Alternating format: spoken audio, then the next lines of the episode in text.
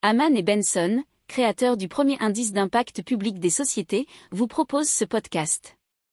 Haman Benson. Le journal des stratèges. Boris Kalt.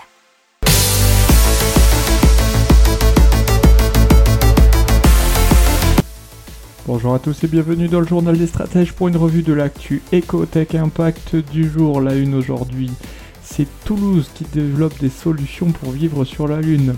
Dans la tech, on va vous parler euh, d'un arôme de vanille à partir de plastique recyclé, puis ensuite d'une application pour avoir le patrimoine de France dans la poche. Dans l'impact d'un voilier hydrolien producteur d'énergie autonome, et ensuite d'un drone qui lutte contre la déforestation. Euh, vous écoutez le journal des stratèges numéro 142 et ça commence maintenant. Allez, on commence tout de suite avec Spaceship France et le CNES qui réfléchissent donc à des solutions pour vivre sur la Lune.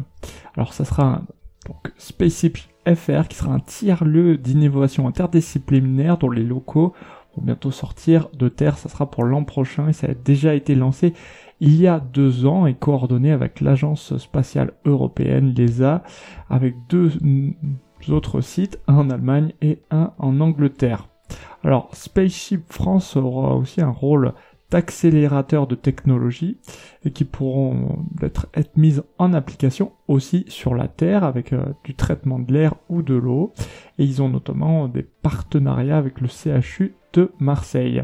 Le Spaceship travaille notamment avec l'INSA sur le traitement des eaux usées, séparées en eau jaune et eau noire, grâce à une super bactérie introduite dans les urines qui pourra casser les chaînes carbonées et en reproduire d'autres. Il sera possible de créer notamment du plastique ou des alicaments.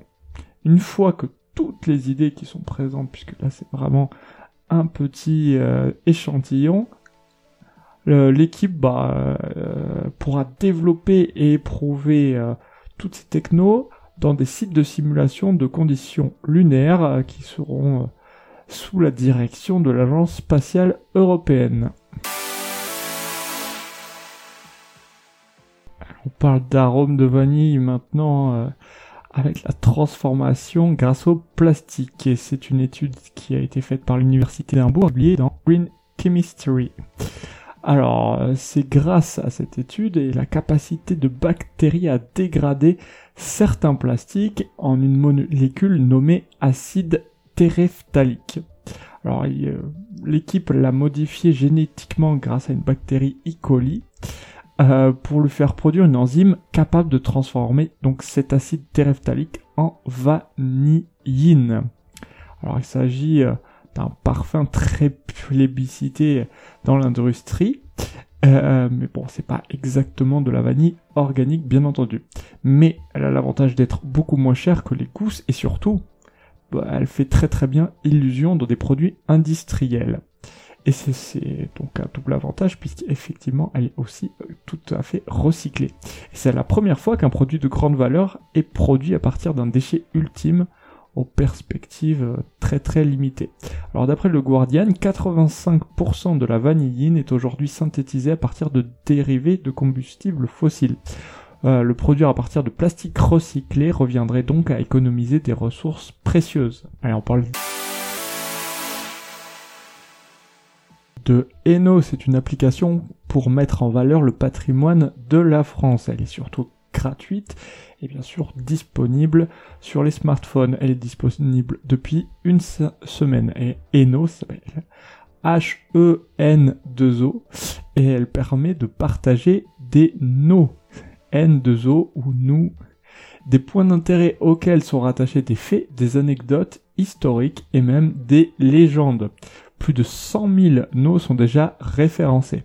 Alors chacun peut y inscrire des informations liées à un monument, un village, un lieu ou encore une statue sur une façade. Il est demandé notamment aux participants de sourcer leurs anecdotes ou d'indiquer s'ils n'ont pas de source. Le tout est modéré par une communauté, mais aussi un algorithme qui va détecter et signaler les anecdotes qui n'en seraient pas et qui pourraient faire l'objet de relecture. Allez, on parle des navires de Farwind. Ce sont des voiliers hydroliens qui produisent de l'énergie autonome. Alors, euh, notamment, là, ils ont fait des tests et des essais avec un catamaran de 5 mètres sur le lac de Viuro dans le 44 euh, en juin dernier. Alors, les bateaux Farwind, il faut les voir comme des navires usines autonomes sans équipage qui embarquent des batteries de stockage ou des électrolyseurs. Alors, à l'échelle 1, c'était pas l'échelle 1 qui a été utilisée dans les tests du mois de juin, le navire délivrerait une puissance de 2,5 MW, soit 10 gigawatts par an. En hydrogène, cela donnerait une production de 800 kg par jour. Telle production dépasserait celle euh, d'une éolienne de 5 MW à terre du fait de la constance et de la qualité des vents du large donnant un facteur de charge de 80%. Il faudrait cependant 70 euh, bateaux pour alimenter en électricité une île comme la Guadeloupe. La société compte finaliser les études fin 2022 et le lancement selon l'aboutissement des contacts commerciaux en cours d'une plateforme à l'échelle 1 courant 2024. Allez, on parle de Flash Forest et des drones planteurs d'arbres. Et ils sont déterminés à en planter 1 milliard d'ici 2030. L'entreprise a créé ses propres semences d'arbres personnalisées qui peuvent être plantées et entretenues par sa flotte de drones. Ils ont été fondés en 2019, ils ont déjà 20 employés et surtout déjà planté 300 000 graines au Canada au cours des deux derniers mois. Alors il faut savoir qu'une fois la graine plantée, les drones de pulvérisation apportent de la nourriture supplémentaire à la zone de plantage. Bien sûr, toutes ces graines ont déjà été plantées par des drones qui ont donc gardé toutes les données de localisation des graines. Les drones continuent ensuite de surveiller et d'encourager la croissance des nouvelles forêts. Alors, il faut savoir qu'à l'heure actuelle, un drone peut planter plus de 10 000 arbres par jour. Voilà, c'est tout pour aujourd'hui. Je vous souhaite une excellente journée et je vous dis à demain pour plus d'infos. Ciao Pour approfondir ces sujets, abonnez-vous à la newsletter de Haman et Benson et écoutez nos autres podcasts que vous retrouverez dans les notes de l'émission ou sur notre site internet.